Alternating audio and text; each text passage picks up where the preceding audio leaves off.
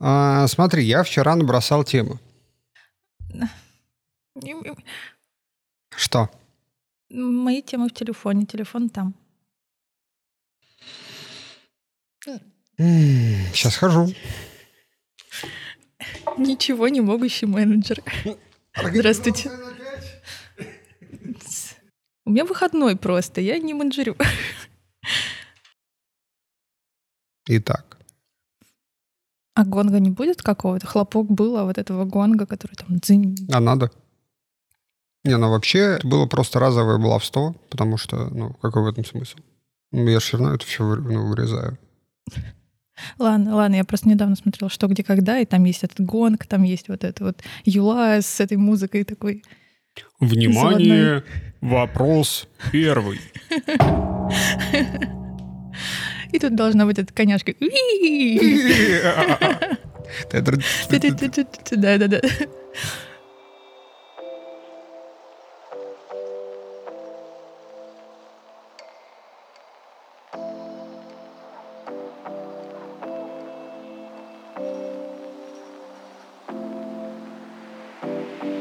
Всем привет. Это подкаст «Желтая переговорка» и новый выпуск, который сегодня будет посвящен вопросам менеджеров и взаимодействию аналитики с менеджерами и вообще менеджером в целом. Все так. Со мной сегодня в студии. Ты не хочешь, чтобы тебя называли, да? Да. Потому что ты стесняешься. Да, имею право. Хорошо. И с тобой сегодня в студии старший менеджер проектов. И по совместительству моя супруга. Оу.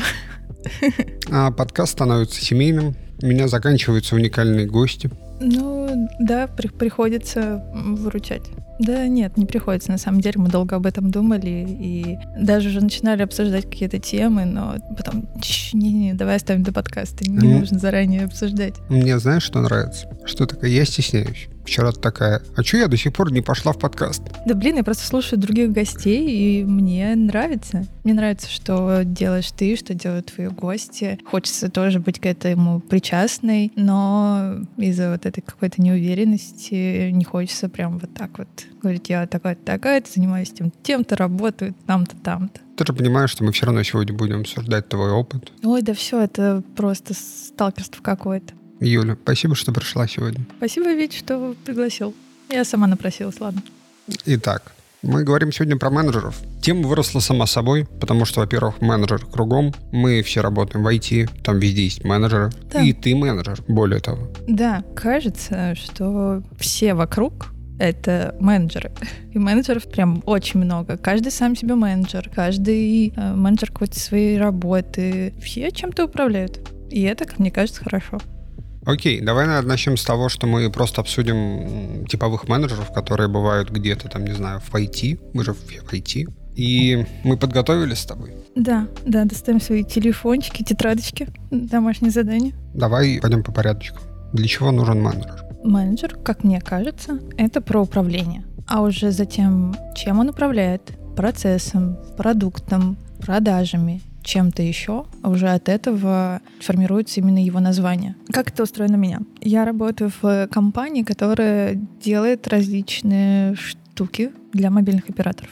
Менеджеры, например, которые сейчас меня окружают, загибаем пальчики. Sales менеджеры, аккаунт менеджеры, BDM менеджеры, это бизнес development менеджер, продукт менеджер, project менеджер и, наверное, все. Но ключевое, я думаю, это именно управление.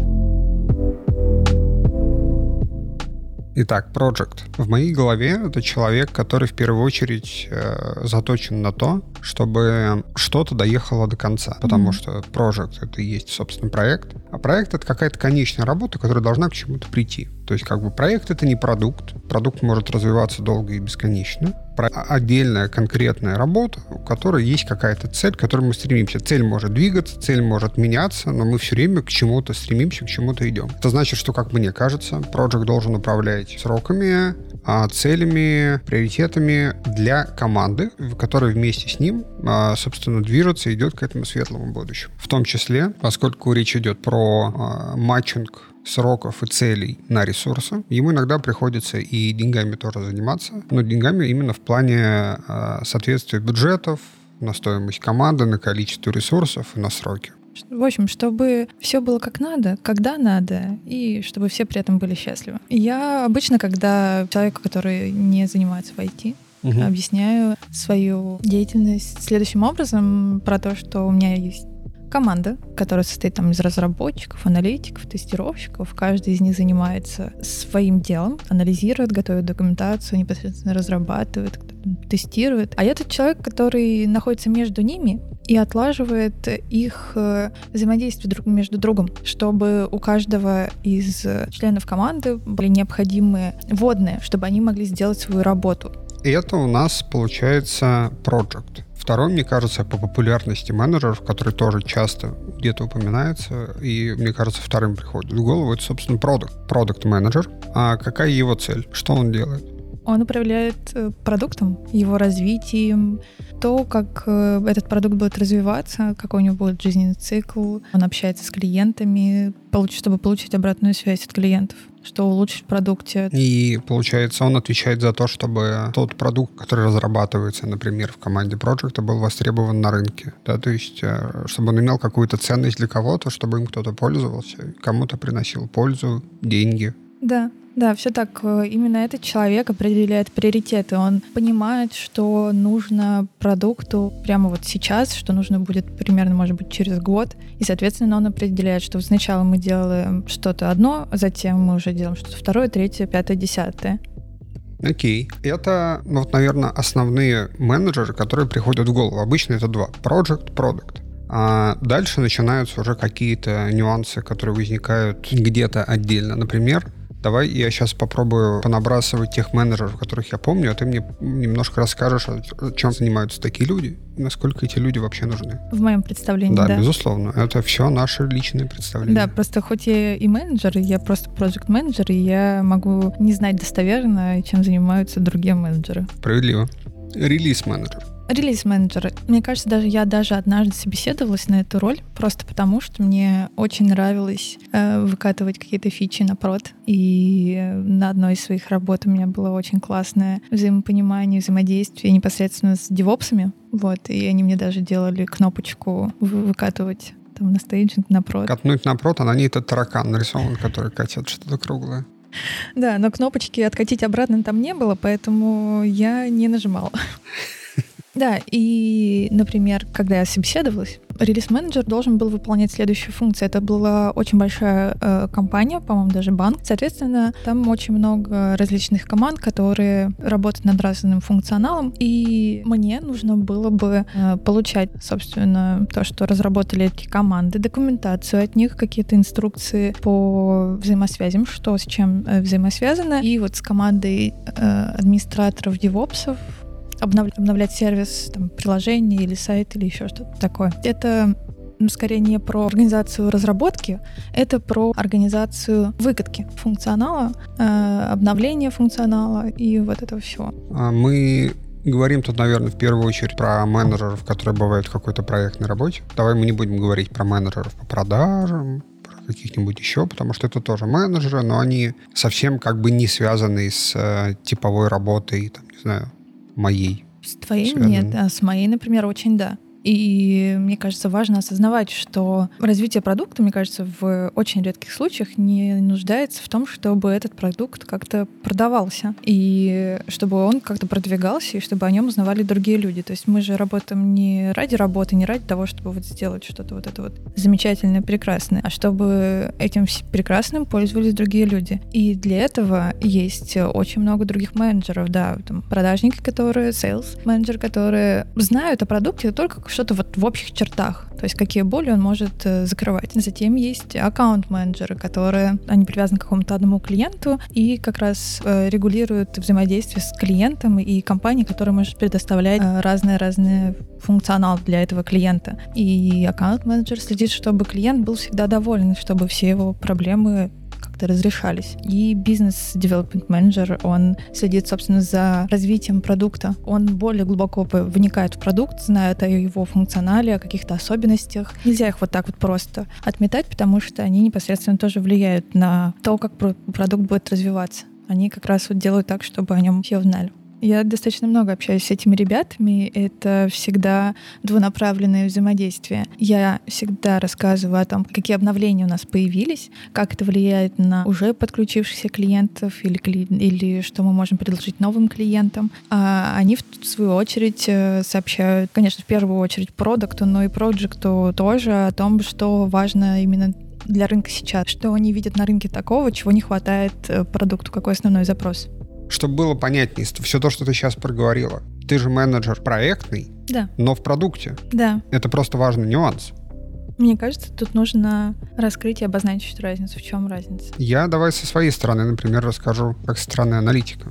С точки зрения общих процессов, глобально как будто бы все одинаково. Всегда есть заказчик, это человек, который принимает решения. Есть какая-то команда, которая это дело разрабатывает, команда специалистов. Есть э, люди, которые помогают этому всему двигаться, это менеджеры, которые отвечают за команду. Но дьявол здесь в моей голове в деталях, соответственно, в работе с внешним заказчиком или, собственно, в заказной разработке ключевой нюанс в том, что возникает какая-то потребность, с которой, как правило, приходит заказчик. Мы потом вместе совместно можем двигаться, но работа на внешнего заказчика, она не подразумевает то, что ты будешь сидеть и думать, как бы лучше развить продукт. Нет, такое бывает, безусловно, но большая часть специалистов работают именно вот есть задача, и мы знаем, как ее решить, и мы ее решаем. Работа в продукте подразумевает большую аналитику продуктовую, в принципе, в целом, возможность больше пробовать что-то новое, думать, как чего, куда, чего-то менять.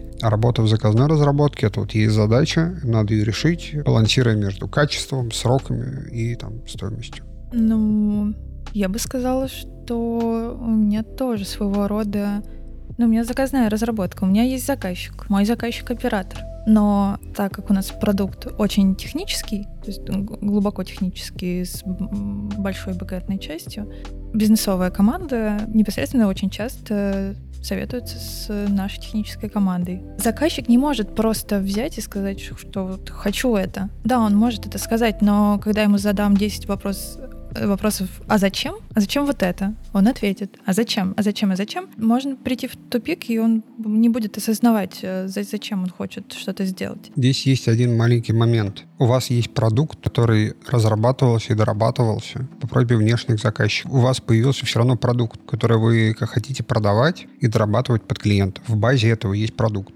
в типовой заказной разработке ноль строк кода и ноль строк документации. From scratch, типа с нуля всегда начинается разработка. В этом ключевое отличие продукта и заказной разработки. Там, окей, в заказной разработке может быть какой-то фреймворк там или какая-нибудь э, CMS, на базе которой все собирается, какая-нибудь там базовая коробка. Как только эта коробка начнет дополняться какими-то нашими фишками, нашими функциями, и это уже будет наш продукт. И мы точно так же можем какие-то моменты думать, хотим мы его развивать так там или не хотим. Да, это очень важно, то, что ты сейчас сказал. Да, я пришла уже на этот проект, когда он уже был создан, у него уже был какой-то основной, там, прям базовый базовый функционал, и он продавался. И только потом уже вот на моем веку э, к этому проекту, к этому продукту начали всякие фишечки, улучшения добавляться.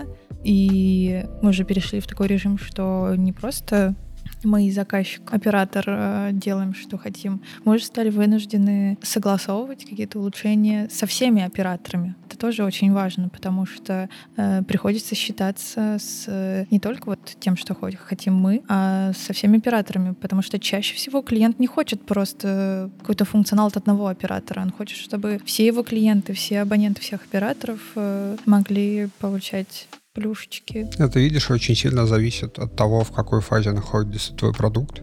В прошлом подкасте Андрей Сорокин рассказывал о том, что прямо сейчас они все хотелки всех клиентов а, реализуют какими-то флагами, возможностями, не думая о том, что это там кому-то может быть нужно или не нужно. Они это делают, потому что есть человек, который пользуется их продуктом, который хочет. Когда у них будет очень большая клиентская база, они уже не смогут делать все для всех, и они будут делать какие-то, делать какие-то выборы. Да, это точно про фазу, про жизненный цикл продукта и про масштабирование. Окей, вернемся к менеджменту разобрались э, с продуктами и проектами. Да, надеюсь, что люди понимают, о чем мы. Ну ладно, мы вроде не очень плохо говорим.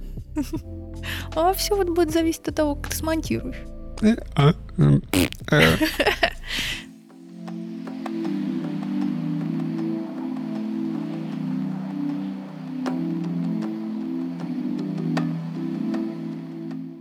Твоя работа как менеджера она все-таки какая? Ты проект, ты проект с вкраплениями продукта? Не, я точно не продукт. Я проект э, с уклоном в техническую часть такой технический менеджер с э, глубоким пониманием э, именно технических возможностей продукта, потому что я помогаю клиентам оператора интегрировать наш продукт. То есть получается, что ты управляешь его доработкой? Да а еще и, по сути, все-таки отвечаешь за то, чтобы этот продукт внедрялся корректно у ваших клиентов. Да, все так. Собственно, если говорить про, про опыт и вот про мой текущий проект, когда я на него только-только пришла, у меня была задача на целый месяц изучить всю документацию по проекту, по его микросервисам и знать API подключения, нюансы, параметры, какие обязательны, какие не обязательны, за что каждый параметр отвечает. Чтобы ты могла без инструкции отвечать клиенту? Ну, нет, ну не, цель была не в этом. Я, мне точно нужно было знать хотя бы, где я могу найти ответ на вопросы, которые появятся у клиента. Но меня даже в Джиру не пускали, я там никакие задачи не трогала, я просто целый месяц читала э, запоминала, разбиралась в документации. На экзамен был потом? Да, был короткий созвон, там минут на 15-30 с типичными вопросами клиентов. А что не работает, ничего? Да, ну клиенты разные бывают. Ты... Ты с детства хотела быть менеджером? Да нет, то точно нет. Как ты попала вообще в менеджерство? Стоит начать с того, что образование, которое я получила в университете, это специалист, инженер по экспертизе и управлению недвижимостью. Тут точно должна быть шутка, что если воспринимать айтишников, которые сидят на своем месте, и их можно назвать недвижимостью, что в целом у меня ничего не поменялось. И знаешь, как будто бы и образование получала тоже в IT. Это хорошая шутка. Спасибо. А, какое-то время работала в строительной сфере, и мне в ней не очень нравилось. И потом кто-то из э, друзей айтишников просто подсказали, что у меня, возможно, неплохие софт-скиллы, и я могу попробовать себя в роли проекта. Мне дали какую-то такую базовую информацию, типа, почитать Agile манифест, Agile, потому что ну, тогда был на, на хайпе, скажем так. Все внедряли у себя Scrum, Kanban и вот это все. Поэтому у меня было просто... Я читала кучу статей, у меня было куча закладок на Хабре, в том числе статья про какие бывают менеджеры. Потому что мне же нужно было указывать какую-то позицию какого-то конкретного менеджера в резюме. Вот. И как тебе работа менеджером? Э, прикольно. Как минимум, э, ты всегда э, узнаешь что-то новое. Ну, потому что тебе так или иначе нужно вникать в какую-то, в особенности технические, да я капец, я в логах стала разбираться. Звучит не как будто ты про Вот, звучит как технический проект. Ну, потому что ты не можешь помочь э, клиенту, разработчику, точнее, разработчику клиента интегрировать продукт, если ты не можешь посмотреть, в чем именно там ошибка. Ну, это, видимо, все-таки особенность э, твоей позиции, потому что большинство проектов, с которыми я общался, они не по логам, давай я аккуратно скажу. Ну да, и я тоже, в свою очередь, могу сказать, что я точно не про там, экономику, например. Я про именно вот такую техническую часть. И мне это очень нравится. Я не копаю супер-пупер глубоко. То есть я там, я не хочу тратить э, Э, большое время аналитика или разработчика просто потому, что они мне объяснили э, что-то там просто так, потому что мне хочется знать, и это никак не относится к, там, к текущим фичам, которые мы делаем. Ну, мне этого достаточно. Я каждый раз узнаю что-то новое, какие-то новые технические особенности, параметры и нюансы, например именно взаимодействие с командой, вот эта химия, которая рождается между всеми участниками, между всеми нами, она и как раз доставляет мне кайф. Мне это точно нравится больше, чем анализировать продукт, чем общаться с клиентами и доказывать клиентам, что продукт хороший. Особенно, когда вот я знаю некоторые его косяки, и капец сложно, как говорить о его плюсах. А, срыв покровов. А что бесит? Наверное, так я взаимодействую в основном с одной стороны с заказчиком, с командой заказчика. С другой стороны, я взаимодействую со своей командой. Моя команда зайки. Ничего не бесит, всех люблю, всех обожаю. Ну и э, всегда есть э, клиенты, разработчики клиентов. Человеческий фактор. Да, ну это можно просто описать э, какой-то общим словом некомпетентность, потому что это очень сильно влияет, и ты очень сильно видишь, какие моменты проседают, но при этом э, явно не хочется брать, выполнять э, эти функции, эти моменты, которые проседают на себя. Например, если разработчик клиента никогда не работал с ключами, публичный mm-hmm. ключ, приватный ключ, я не буду точно его учить это делать.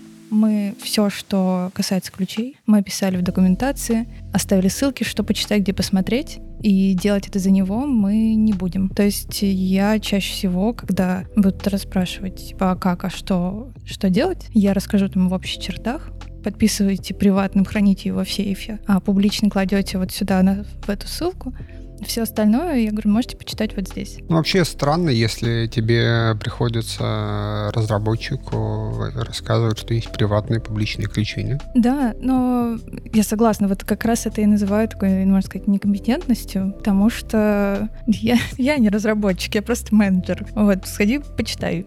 А приходилось так делать? Рассказывать про приватные публичные ключи? Да, да. Ну, то есть любой, мне кажется, заказчик, любой клиент хочет же, ну, сэкономить. Э, когда он нанимает какого-то разработчика, разработчик может ему говорить, да-да, я все сделаю. Не понимая четко, что за этим, за этим стоит, и на стартовых этапах особо не читая документацию. А потом, когда уже в процессе интеграции, ой, тут какие-то ключи нужны, вот это. Вот, и начинаются эти 100 итераций с тем, что он подписывает как-то не так и не тем ключом. Маленький спойлер, а одна из будущих тем, которые мы планируем обсуждать в подкасте, это развитие аналитика. Куда, во что, в смысле, знаешь, вот в эти вот смежные области, смену специальности, просто какое-то развитие тебя как специалиста, тебя как у менеджера. Есть ли понимание, куда ты хочешь развиваться? Какую работу тебе обычно предлагают? Мне несколько человек, э, с которыми я работаю в роли проекта, говорили о том, что из меня получился бы хороший продукт. Они прямо очень настойчиво об этом говорили и, можно сказать, пытались убедить меня в этом. Но основным моим поинтом было вот как раз то, что там, мне не очень хочется общаться с клиентами. И роль продукта, она будто бы предполагает, э, что ты берешь на себя достаточно большой груз ответственности. Ты берешь на себя развитие продукта, за которым стоит капец какая большая команда. И это капец как ответственно. В том числе весь его коммерческий успех да, и так да. далее. Вообще все аспекты, не только технические. Маркетинг, и все-все-все. Тебе пока комфортно в своей профессии? Да, я, я думаю, она достаточно широкая, но особенно то, что я погружаюсь технически, и тут, ну, просто нет конца и края. Я могу развивать э, себя ну, в технических частях, что-то узнавать новое просто больше, больше, больше. С другой стороны, также я собеседовалась в компанию, которая искала проекта, именно проекта, с высоким уровнем владения питоном. Поэтому у меня всегда есть такая галочка, что я всегда еще могу просто изучать питон и еще как-то им овладеть, чтобы вот закрыть еще и вот такие потребности рынка. Еще, наверное, последний момент, который касается конкретно твоего опыта. Ты довольно эмпатичный человек. Работа проектом в моей голове предполагает то, что твоя основная задача — это прийти к нужному результату, иногда, возможно, всеми подходящими для этого способами. Это могут быть какие-то терки, обсуждения, не знаю, иногда могут быть споры, что что-то надо вот так, чего-то не хватает, давайте искать другой вариант. Тяжело? Быть менеджером? Так как я именно проект, я не так уж много общаюсь именно с клиентами. Я общаюсь с разработчиками клиентов максимум, но я очень абстрагирую себя, скажем так, и иногда, если представитель клиента, который ведет себя не очень, очень, не очень корректно, я просто иду к заказчику, к BDM, например, который ведет этого клиента. Ну, то есть я иногда могу этот вопрос передать кому-то другому, если есть такая возможность. Ну, или просто поставить его на паузу, потому что время лечит, все остывает, и все хорошо про вот сделать что-то любой ценой э, и так далее. Если такая просьба исходит от заказчика, э, то это всегда все обсуждается с командой. Возможно, мы можем это сделать какие-то промежуточные моменты. То есть э, всегда же есть что-то прям очень важное, а что-то с второстепенной важностью. Мы сделаем что-то, допустим, супер важное. Если это прям э, очень сильно аффектит и доставляет капец какой-нибудь дискомфорт моей команде, то тут я буду скорее тоже пытаться найти баланс, потому что, да, как-то разово, короткий промежуток времени, все могут потерпеть какие-то неудобства, поработать, допустим, остаться на пару часов после рабочего дня. Но благополучие моей команды, те человеческие ресурсы, которые знают э, все о проекте, они для меня максимально важны, что бы там ни было. Поэтому я буду скорее выстраивать коммуникацию, диалог таким образом, чтобы найти вот этот баланс, когда и заказчик будет удовлетворен, основные его требования хотя бы, и когда моя команда не будет э, сильно страдать. Хотя был один забавный момент, когда э, лид разработки мне сказал, что я уж слишком оберегаю команду. И он сказал, что, возможно, иногда мне стоит прибегать к команде и говорить, а, -а вот тут срочно-срочно нужно сделать какую-то штуку, вот, вот с таким, знаешь, с паническим настроением. Потому что я, видимо... Балуешь. Да, много забираю на себя. Слишком опекаю, что ли.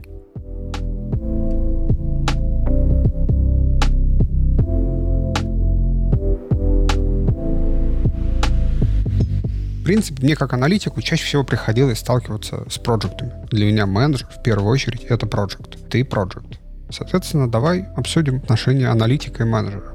В принципе, для меня, в первую очередь, менеджер — это, наверное, лучший друг на проекте. И мне действительно кажется, что хороший менеджер — это очень важно. Должны быть технически, безусловно, грамотные, подкованные ребята в команде, разработчики, тестировщики, аналитики, те люди, которые непосредственно делают задачи. Но от менеджера очень важно, чтобы это все доехало. Есть многие хорошие ребята, которых надо останавливать и говорить, все, нам нужно делать вот это, давайте, что мы можем сделать к этому времени. Поэтому менеджер для меня это тот человек, в котором действительно очень большой залог успеха проекта, как, в принципе, конечно, в любом участнике команды, но в менеджере как будто бы тоже довольно много и важно. Менеджер, по сути, является опорой, к которому ты можешь идти в любой момент, когда ты не хочешь что-то делать или тебе кажется что-то неправильным к которому ты, по сути, можешь пойти с любой проблемой в своем проекте. Спасибо, это так важно слышать, что менеджеры — это не только бесполезные люди. Для тебя, как для менеджера, поскольку мы тут про аналитику. Что проекту важно от аналитика? Какой интересный вопрос. Но ну, он явно не про то, что документация должна быть качественной, с хорошим форматированием, без двойных пробелов, да? И без пробелов перед запятой. О боже, да. Эм, скорее тут опять же просто про человеческий контакт, про здравый разум. Есть такой? Про... Как это называется еще? Здравый разум в этом мире, я не уверен. А, нет. У меня слова из головы. Вот для этого мне нужен аналитик, потому что у меня слова из головы улетучиваются. Здравый смысл, спасибо. Да, тут скорее про какой-то здравый смысл. И важно, чтобы аналитик, например, не просто получал задачу и тупо начинал ее делать, а чтобы задавал вопросы, тоже понимал, зачем он это делает. Да, я, конечно, стараюсь описывать вообще все, что я знаю, но вопросы, они всегда очень сильно приветствуются.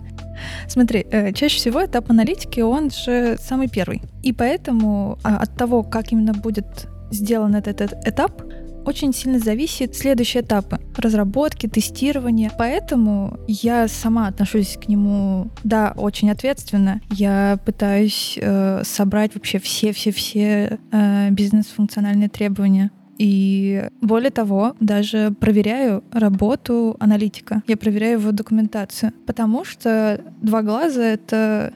Два глаза? Есть такая фраза? Есть, а, ну, в четыре глаза. Да, или ну, типа... у одного человека, как правило, два глаза. Я не знаю, как принято у вас в компании. Потом, да, нет, ну я про то, что две головы лучше, чем одна. Вот, вот эта фраза, да. Угу. И я всегда читаю и могу там сделать какое-то замечание, какой-то вопрос возник, или сказать, что, слушай, а вот это можно понять по-разному. Давай сделаем так, чтобы не было какого-то разночтения, чтобы можно было понять однозначно. Потому что если мы какой-то такой момент найдем вот на самом раннем этапе аналитики, это значит, что вот это какое-то разночтение, недопонимание, оно не уйдет дальше в разработку или же в тестирование, например. Вот, поэтому я достаточно щепетильно и, возможно, местами душно отношусь к документации от аналитиков, но вроде бы даже у меня с ними складываются хорошие отношения. Это на самом деле довольно интересно, потому что, опять же, большинство менеджеров, которых я бы назвал хорошими менеджерами, и это не про то, что проверить за аналитиком документацию вообще не про это. Звучит стрёмно, согласна. Как это у вас так работает? Как у вас делятся границы между аналитиком и менеджером? Смотри, это как можно понять. Я, ну вот документацию, которую мы там внутри для разработки готовим, это одно. Также аналитик у нас готовит, допустим, документацию для клиентов, угу. для разработчиков клиентов, которые будут интегрировать продукт. А вот там, поверь мне, должно быть все капец как понятно. То есть написано лучше максимально вот просто как для мамы. Поэтому, как минимум, вот эту часть документацию для клиентов э, я точно, можно сказать, проверяю, уточняю, потому что потом, э, собственно, я же и помогаю по этой документации интегрироваться клиентам.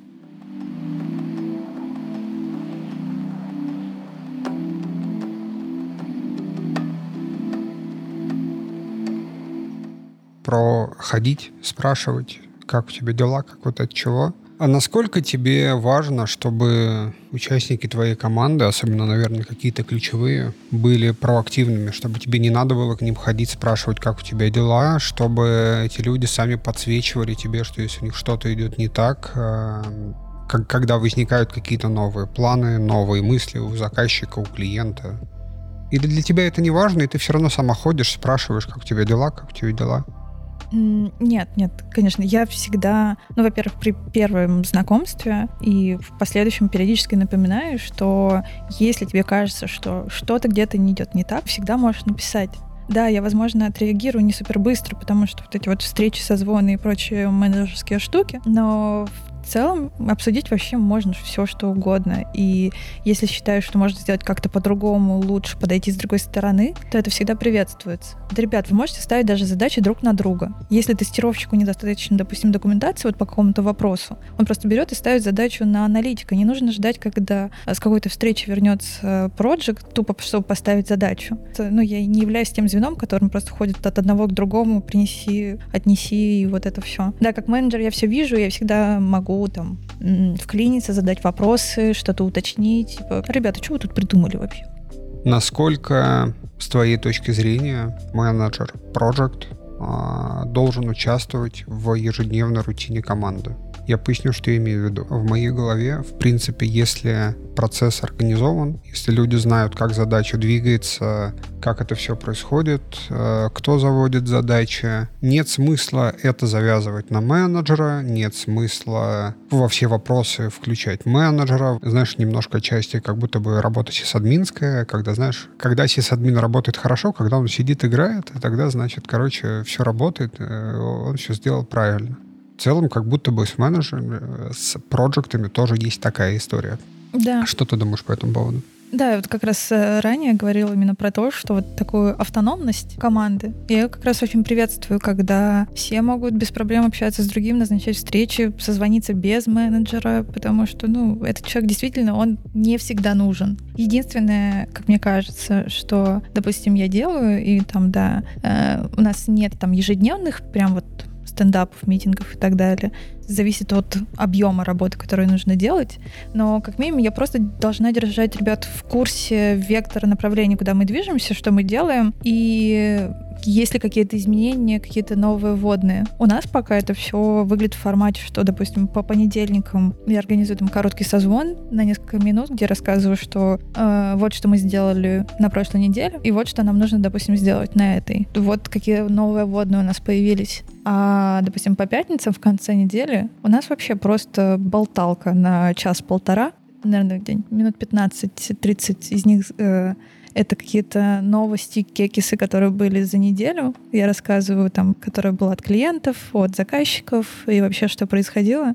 Э, ну, потому что интересно же, каких клиентов мы подключили, например, каких-то больших и интересных, и особенно если сам человек пользуется вот этим сервисом, который подключил наш продукт. Остальные час мы просто разговариваем вообще на любую тему. Вот в эту пятницу мы организовались и решили вместе сходить на квиз обсуждение и, мне кажется, работа команды, они не всегда должны строиться только вот именно на сухой э, таких рабочих задачах.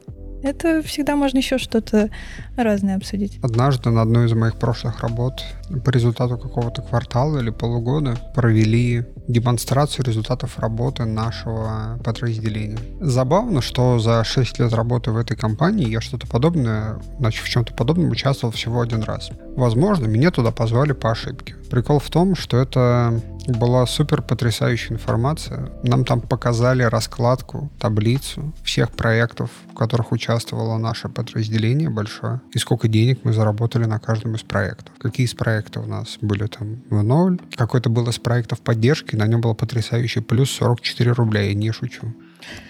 Но это было очень круто. Ты видел, какие у тебя есть проекты, ты видел, как и что происходит. Э, ты понимал, что вот у тебя ребята в этом проекте участвуют здесь, так, все, какие проекты, как чего. И, конечно, этого порой не хватает. Да, да, всегда важно делать что-то не просто так, чтобы сделать, а увидеть, как это повлияло на, ну, не на мир, это, наверное, Илон Маск так думает, возможно. Просто действительно как-то повлияло на, может быть, прибыль, на вообще, на людей. Очень важно видеть то, что ты делаешь. Нет, очень важно видеть, как влияет то, что ты делаешь.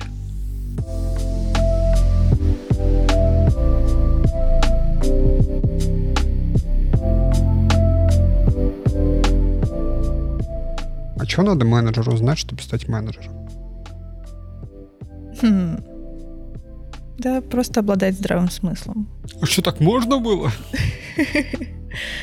Да, э, не знаю, сейчас вот как-то на волне последнего обсуждения про команду, про вот эту такую э, атмосферу внутри команды, хочется сказать, что нужно уметь общаться с людьми, нужно чувствовать их э, потребности, нужно уметь решать какие-то вот эти как раз конфликты, находить балансы и иметь силы на все это. Где взять силы? А вот это у каждого свой источник. У всех же от разного загорается гора. Э, гора. Гора. У всех от разного загораются глаза. А где твой источник силы? Ты психолог, что ли?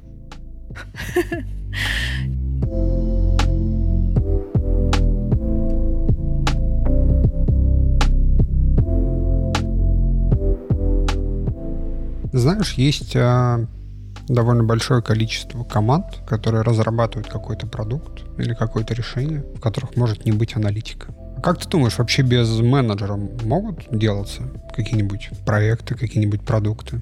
Без отдельной позиции менеджера Конечно, да. Но роль менеджера э, всегда будет кто-то выполнять, потому что точно нужен будет человек, который будет назначать там, звонки, э, строить небольшие планы, что мы сначала должны сделать вот это, это, это, а потом то-то, то, э, сроки и вот это все. Просто э, менеджеры повсюду, менеджеры среди нас. Поэтому, да, без менеджера, конечно же, можно. Но его задача, его роль все равно кому-то придется, скорее всего, выполнять. Иначе это просто превратится в что все что-то делают, а что, когда, зачем и почему непонятно. У нас получается, что менеджерство — это роль в смысле, что роль — это набор функций, есть основные роли. Вот ты упоминала, что у вас там есть 150 э, каких-то менеджеров, которых я вообще никогда не видел. Да, блин, я сегодня тоже читала, какие менеджеры есть в IT, и там капец сколько, которых я еще не знаю. Количество менеджеров безгранично. Один клининг что стоит? А, и ты упоминала, что мы как бы все менеджеры. Но а как так? Мы все менеджеры, но при этом есть отдельный человек-менеджер. Как это работает? Я думаю, это работает так, что иногда э, важно иметь отдельного человека-менеджера, который будет заниматься вот э, всеми этими вопросами со встречами, с э, планами, со сроками и так далее, просто потому, чтобы другие, у других голова об этом не болела, чтобы они просто выполняли свою работу и могли сфокусироваться именно на своей работе. Всегда, мне кажется, какой-то должен должен быть человек, который возьмет ответственность на себя и примет какое-то решение соберет, естественно, обратную связь, кому как будет лучше, агрегирует ее, переработает, может быть, еще что-то 100-500 раз уточнит и зафиксирует, зафинализирует вот этот план, как мы это будем делать, в какой срок, и как всем будет комфортнее. Которого можно потом спросить. Да, человек, который будет э, после каждого звонка писать резюме со звона. Как тебе кажется, какие условно менеджерские скиллы, а, которые можно отнести к менеджерским, нужны или рекомендованы бы для участников проектной команды. Что каждому участнику проектной команды важно понимать, локально управлять для того, чтобы проект был успешным. Если мы говорим про маленького менеджера, который сидит в каждом, то, скорее всего, это про понимание приоритетов, какую вот задачу я вот делаю сейчас, которую должен потом, потом, потом. И про, скорее всего, какие-то сроки. Потому что, да, ты можешь там заниматься в кайф чем-то бесконечно долго, но если это какая-то работа, рабочая задача, то, скорее всего, это никому не понравится. Поэтому, скорее всего, нужно как-то договариваться со своим внутренним перфекционистом, например, если он есть, что лучше сделать просто хорошо, и оно будет, чем отличное, и оно будет, но не тогда, когда оно нужно было. Когда уже будет не нужно.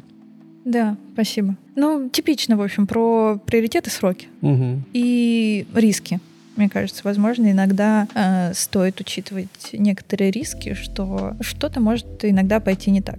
И это нормально. Не все планы, точнее, я бы сказала даже, все планы никогда не выполняются точно так, как они запланированы. К этому нужно спокойно относиться. Просто быть готовым, понимать, что вот тут, возможно, что-то еще добавится, досыпятся какие-то новые требования. А Что ты имела в виду, когда говорила, что мы все менеджеры? Про то, что мы как минимум все управляем своей жизнью. Глубоко. Да не обязательно бытовой жизнью. У всех у нас есть планы, когда прибраться, когда постирать белье, во сколько встать утром, чтобы успеть сделать несколько дел до работы и так далее. То есть это всегда тоже про планы, про сроки, и каждый у нас немножко менеджер тоже. Ну, и у кого-то вот эти скиллы какие-то такие менеджерские, типа оценить риски, оценить там сроки и так далее, у кого-то развиты в лучшей степени, у кого-то нет. Наверное, тот, у кого нет, они чаще всего опаздывают на встречи какие-нибудь, возможно. Мне как будто бы гораздо проще что-то планировать на работе, чем в личной жизни. Ну, потому что в жизни гораздо больше неизвестных, как мне кажется. Очень много внешних факторов, которые могут влиять. Как будто бы в жизни есть э, большой фактор влияния под названием лень, который на работе все-таки обычно, ну, как бы исключаю. Да, домашняя лень, которой ты вообще ничего не должен. Ты ей должен все свое свободное время.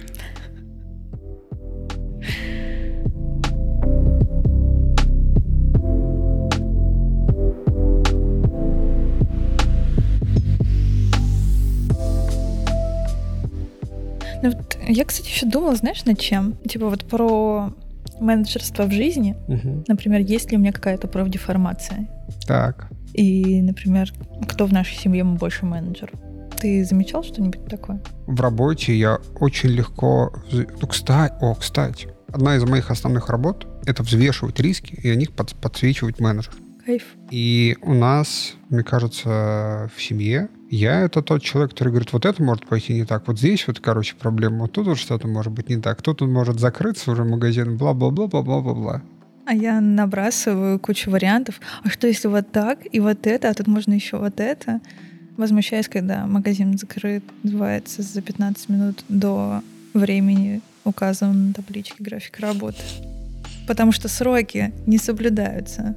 Для меня, например, я помню, было удивительно и показательно. Я не знаю, относится к, вот к этой теме или нет, Мгм. когда мы играли в Overcooked.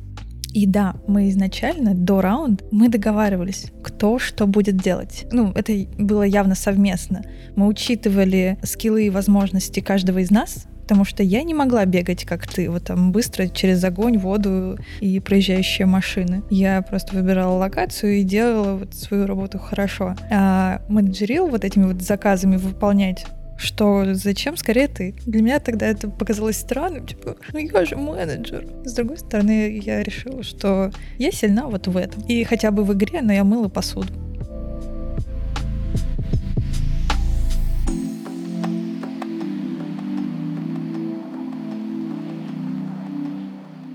Так что, а, последний вопрос.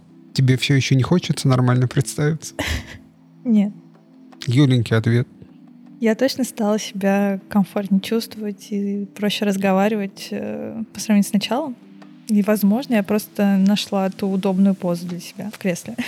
Не знаю, мне, меня все равно какое-то ощущение, что это было недостаточно идеально, недостаточно структурировано и размазано. Да.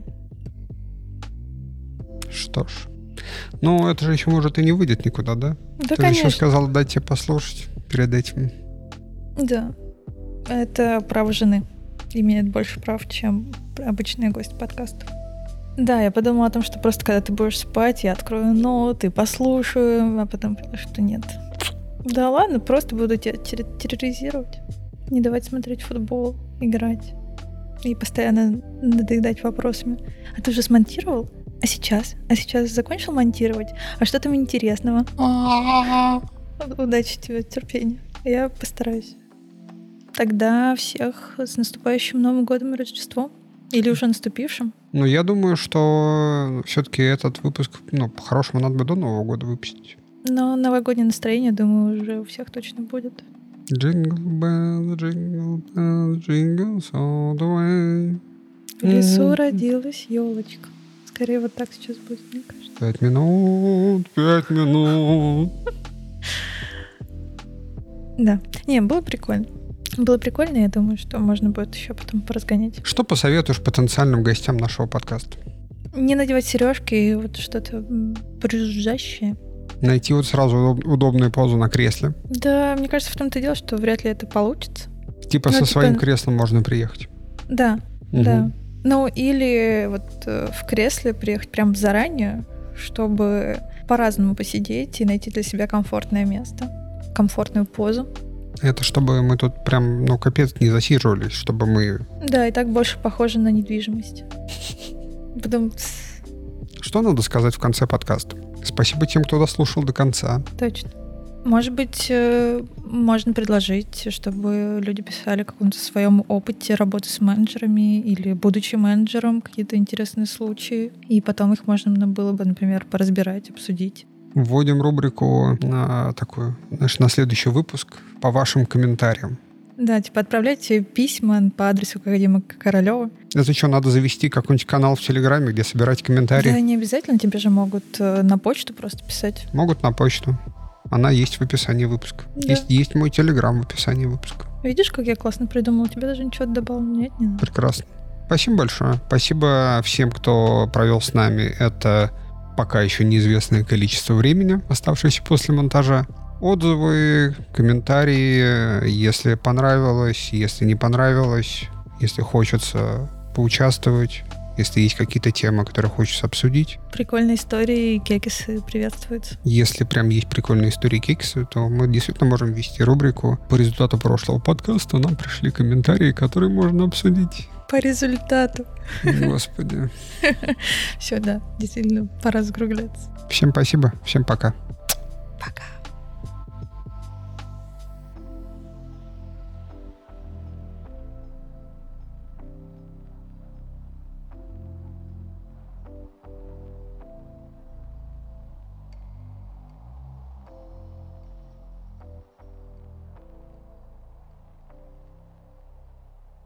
Я так, просто человек, который приходит и говорит, хей, давайте сделаем это. И тебе говорят, эй, не будем мы так делать. И ты говоришь, ну, пожалуйста. Очень-очень надо, вот потому-то, потому-то и потому-то. Какой хороший менеджер. Нет, э, всегда важно знать, зачем ты что-то делаешь. Зачем мы пишем подкаст? Чтобы, Получить новый опыт. Да, и кто-то мог поесть пельмешки на фоне с болтающими людьми. Скорее поехать в метро на фоне болтающих людей. Ну, пельмешки обычно под что-то визуальное надо смотреть, нет? Пельмешки смотреть. Под что... Пельмешки надо есть, пока ты что-то смотришь. Блин, вот тут не поспоришь, да. Пельмешки с кетчупом? Или с мазиком? Или со сметаной? Или с бульоном и маслом?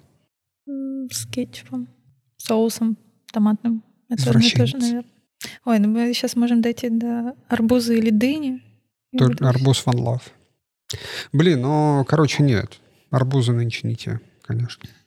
Черешня или вишня. Черешня. Она сладенькая. И она более плотненькая. И она покрупнее, как правило. Вишня, Вишня кажется, кислит. Кислая, да. Окей, давай вернемся к менеджеру. Ну вот. Пойдем? Ты готова? Нет, кофе. Блин, это, кстати, обидно, что я взяла сегодня кофе, а не смузи. Есть же вот этот стереотип про менеджеров и смузи. Есть про хипстеров и смузи. Ладно, видимо, это наши локальные разработчики, аналитики шутят у нас, что про, именно про менеджеров и смузи. Типа вы богатые? Типа того. Почему-то они так думают. Я работаю в компании, которая работает э, с мобильными операторами. Очень смачно. Так я же это могу вырезать, понимаешь? Да, мою-то реакцию ты не можешь вырезать. А я смотрю на это и не могу ре- не реагировать. Блин, кажется, надо допивать кофе и уже тогда записывать подкаст.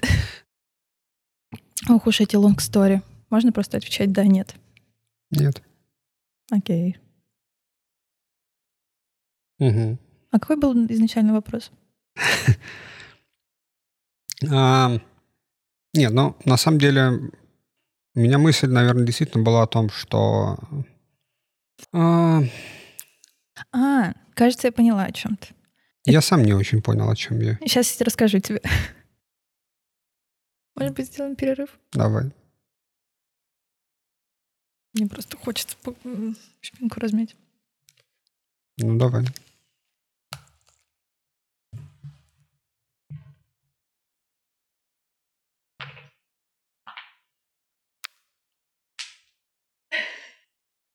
Я не знаю, насколько хорошо, но хруст было слышно в микрофон.